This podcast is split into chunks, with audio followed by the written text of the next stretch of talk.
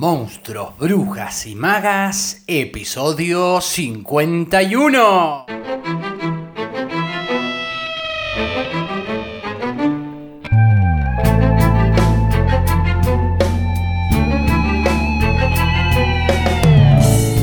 Bienvenidas, bienvenidos y bienvenidas a un nuevo episodio de Monstruos, Brujas y Magas, un podcast producido por la Crespo Studio, espacio multiplataforma que desarrolla actividades de formación, investigación, participación y encuentro vinculadas al teatro, el cine y la literatura. Actividades entre las que se encuentra el club de lectura Alto Viaje, de la cual se desprende este ciclo especial llamado Monstruos, Brujas y Magas, que se suma a la programación del canal y que te invite en lo que te queda de este 2021 a pegarte un alto viaje literario compartiéndote reseñas, análisis, biografías de autoras y autores, fragmentos de audiolibros en la voz de invitades y todo, todo para quienes aman leer o, por qué no, escribir.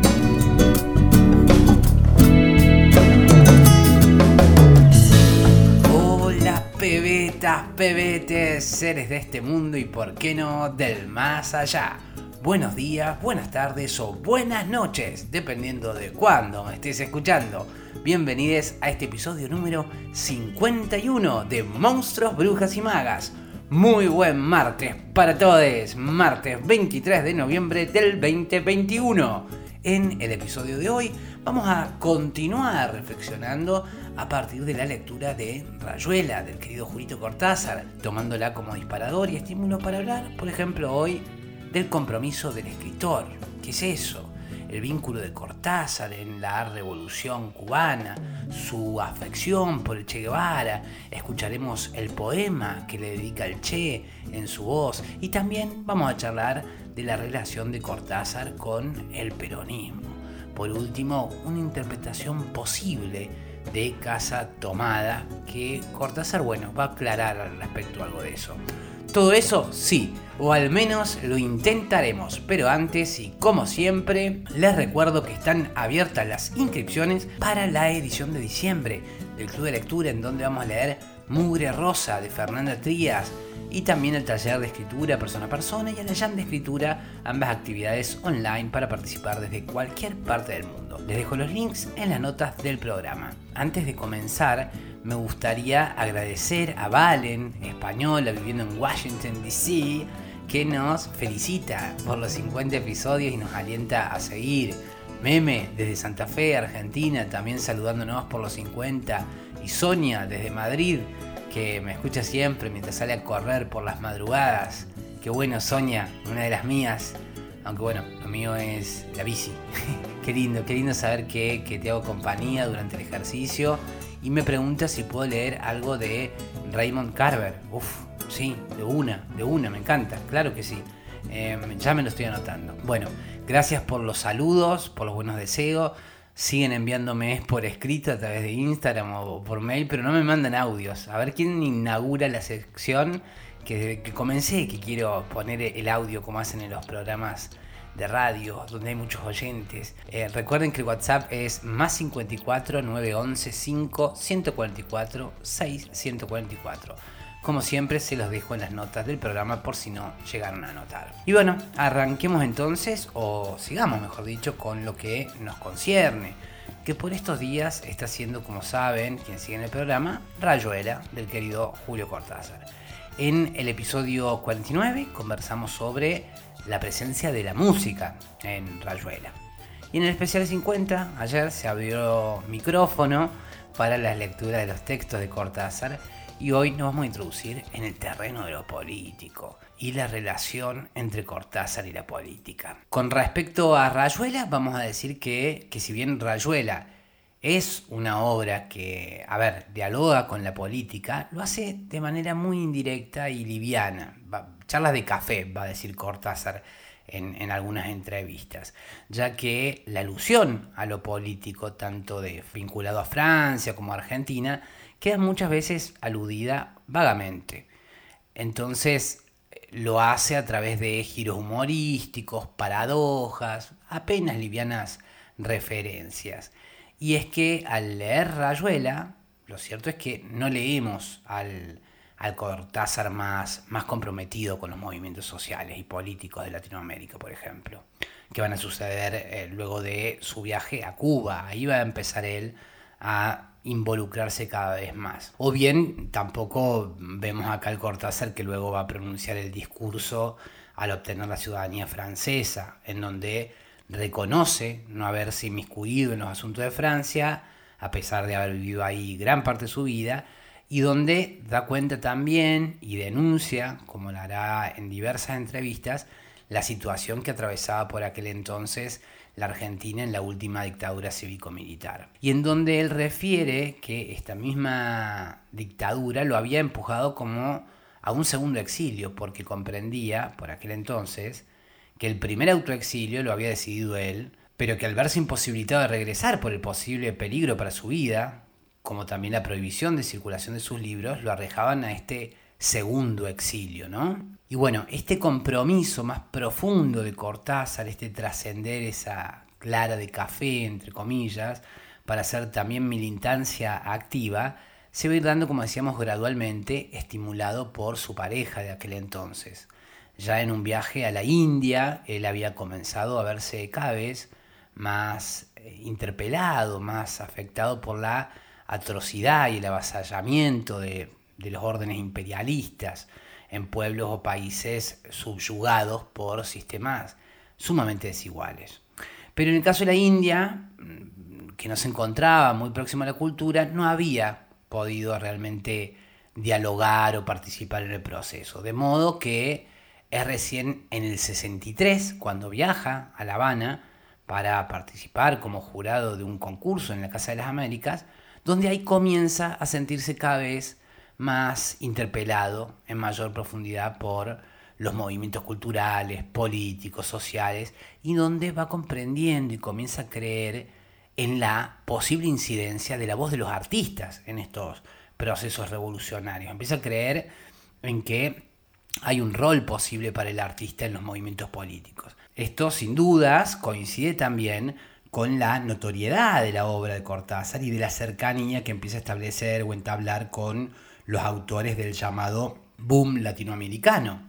Decía Cortázar a propósito de su visita a Cuba, el amor de Cuba por el Che me hizo sentir extrañamente argentino el 2 de enero, cuando el saludo de Fidel en la Plaza de la Revolución al comandante Guevara, allí donde éste desató en 300.000 hombres una ovación que duró 10 minutos. A propósito del Che, escribe un poema llamado Tuve un hermano, que los invito a escuchar a continuación en su propia voz y que dice así. Yo tuve un hermano. No nos vimos nunca, pero no importaba. Yo tuve un hermano que iba por los montes mientras yo dormía. Lo quise a mi modo. Le tomé su voz libre como el agua Caminé de a ratos cerca de su sombra. No nos vimos nunca, pero no importaba. Mi hermano despierto mientras yo dormía. Mi hermano mostrándome detrás de la noche su estrella elegida.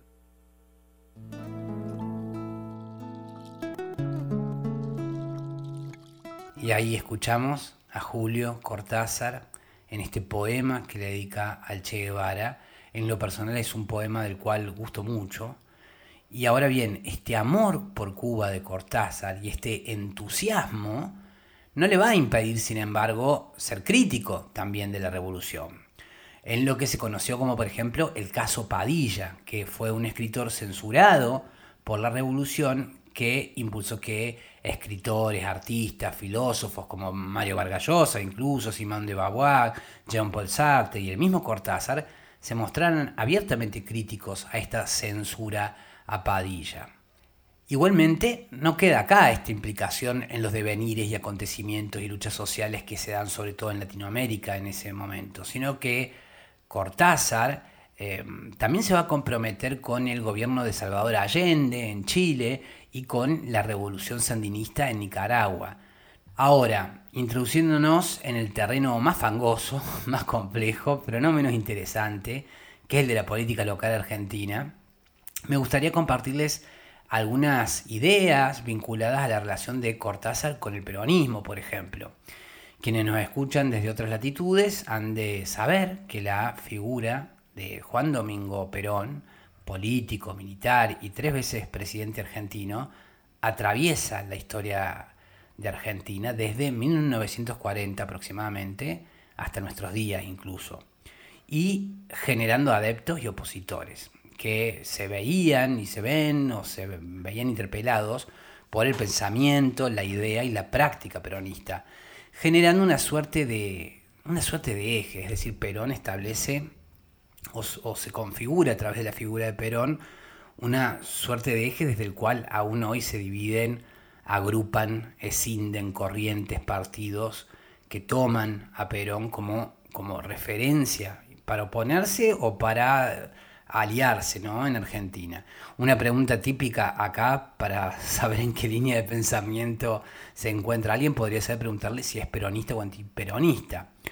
Y la respuesta, desde luego, siempre tiene y tenía, más en aquel entonces, consecuencias en todos los ámbitos y podía incluso separar familias, amigos, hermanos. Y las artistas y los artistas no quedaban ni han quedado escindidos de estas disputas y muchas veces, de hecho, sus obras quedaban relegadas a esta relación con el peronismo, ya sea por declararse públicamente afines, como es el caso cuando leíamos Las Primas de Aurora Venturini, o bien opositores, como es el caso de Cortázar en algún momento, de Puig, de quien ya hablaremos en algunos episodios, o bien el mismo Borges, de quien debo un episodio dedicado a Borges y el peronismo, que ya vendrá seguramente en compañía, deseo, de alguien más eh, para hacer más interesante lo que de eso pueda surgir. Incluso alguien que, que, piense quizás no como yo, así que va a ser así es más rico todavía. Pero volviendo a Cortázar, a propósito de Casa Tomada. Dice ahí en un paisaje de este cuento, publicado por primera vez en 1946, dice, antes de alejarnos tuve lástima, cerré bien la puerta de entrada y tiré la llave a la alcantarilla. No fuese que algún pobre diablo se le fuera a ocurrir robar y se metiera en la casa a esta hora y con la casa tomada. Hubo quienes interpretaron este cuento como un avance del peronismo, aunque en realidad este, este cuento había sido escrito de muy joven Cortázar en Chivilcoy, antes de la llegada de Perón al poder y antes de la distancia incluso que va a tomar Cortázar en relación al peronismo. Que la va a tomar o se va a hacer más evidente a los 32 años cuando Juan Domingo Perón gana las elecciones imponiéndose ante su rival, el radical José Tamborini, con el 52,84% de los votos.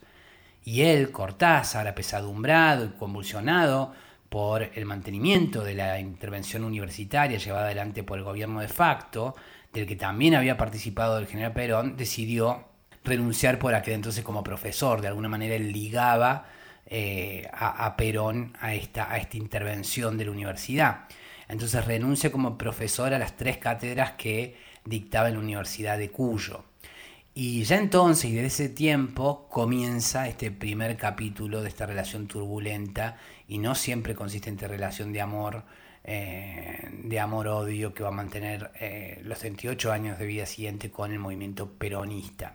Ahora, en relación a Casa Tomada y la interpretación antiperonista que se hace de este cuento, dice Cortázar que no se debía en principio a una decisión racional, sino a una pesadilla, una sensación después de esta eh, que lo impulsó a escribir. Dice, fue para mí una sorpresa enterarme de que existía esa versión, refiriéndose ¿no? a esta lectura o interpretación del cuento. Sigo, dice, fue quizás la primera vez en que yo descubrí una cosa, que es muy bella en el fondo, y es la posibilidad de las múltiples lecturas de un texto. Descubrir que hay lectores que te siguen como escritor, que se interesan en lo que tú haces y que al mismo tiempo están leyendo tus cuentos o tus novelas desde una perspectiva totalmente diferente a la mía en el momento de escribirlas y que tienen una segunda o tercera interpretación. Esa interpretación de que quizás yo estaba traduciendo mi reacción como argentino frente a lo que sucedía en la política no se puede excluir. Es perfectamente posible que haya tenido esa sensación que en la pesadilla se tradujo de una manera fantástica, de una manera simbólica. Me parece válido como, como posible explicación, pero no es la mía, dice. bien podría representar todos mis miedos o quizás todas mis aversiones. En ese caso, la interpretación antiperonista me parece bastante posible, emergiendo incluso inconscientemente. Ahora bien, su posición era, era clara, al menos en esto, según lo expresó en distintos medios y artículos, porque no solo desestimaba por aquel entonces al movimiento peronista por su bajo nivel intelectual, sino que además lo catalogaba de antidemocrático, mediocre, mal habido. Y bueno, finalmente va a abandonar el país en 1951 tras la reelección de, Perón. Algunos atribuyen su viaje a Francia como consecuencia de esto, pero él nunca quiso hablar de, exilio político, al menos en esta primera instancia. Dice, me fui porque se me dio la gana. Solía aclarar cada vez que le intentaban endilgar esta razón. Hay ciertos lectores y estudiosos afines al peronismo eh, que van a interpretar luego cierta revisión de Cortázar en relación al peronismo a partir de descatar frases como esta. Dice, yo era un burguesito ciego a todo lo que pasaba más allá de la esfera estética y va a caracterizar a su desempeño literario durante los 50 de la siguiente manera. Va a decir, cuando escribí mis primeros cuentos era un joven liberal, antiperonista, bastante exquisito, totalmente alejado del destino de América Latina, incluso de mi propio pueblo. Lamentablemente no se encuentra Cortázar hoy en cuerpo presente para indagar si esta revisión de su mirada es un replanteamiento o conversión al peronismo específicamente, o bien si mantiene su postura crítica con respecto al mismo, aunque amplíe su comprensión de los movimientos sociales, culturales y políticos como artista comprometido con su tiempo.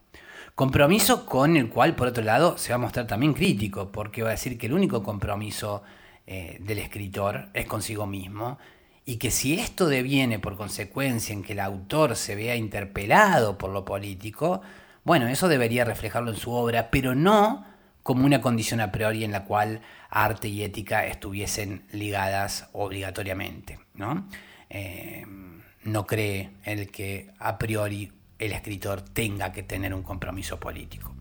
Y bueno, por acá lo dejamos ahora. Por acá quedamos hoy con este episodio número 51 de Monstruos, Brujas y Magas, en donde deseo haberles aportado contenido que haya sido de su interés y haber sido buena compañía y agradecerles porque ustedes han sido buena compañía para mí y valoro mucho que me sigan acompañando para aprender, descubrir, redescubrir y, por qué no, encontrarnos en el camino de este alto viaje entre monstruos, brujas y magas. Gracias como siempre por sus suscripciones, valoraciones en Spotify, iVoox, Google Podcast, Apple Podcast o bueno, la plataforma que nos esté escuchando. Mañana miércoles y finalizando con la lectura de Rayuela vamos a conversar sobre la noción de viaje en Rayuela y en toda la producción de Cortázar. Vamos a charlar sobre el viaje como construcción, el viaje como búsqueda, descubrimiento de lo fantástico. Veremos cómo el viaje se hace presente en cuentos como ómnibus o en la misma casa tomada o incluso en la propia vida de Cortázar a través de su libro en clave biográfica o autobiográfica Los autonautas de la cosmopista. ¿Todo eso? Sí, o al menos lo intentaremos. Mi nombre es Facundo Rubiño, coordinador y creador de la Crespa Studio y quien les desea que hagan un muy buen día. Seré entonces hasta mañana miércoles, pebetas, pebetes, para seguir con más Monstruos, Brujas y Magas a las 7.30 Argentina por tu plataforma de podcast favorita.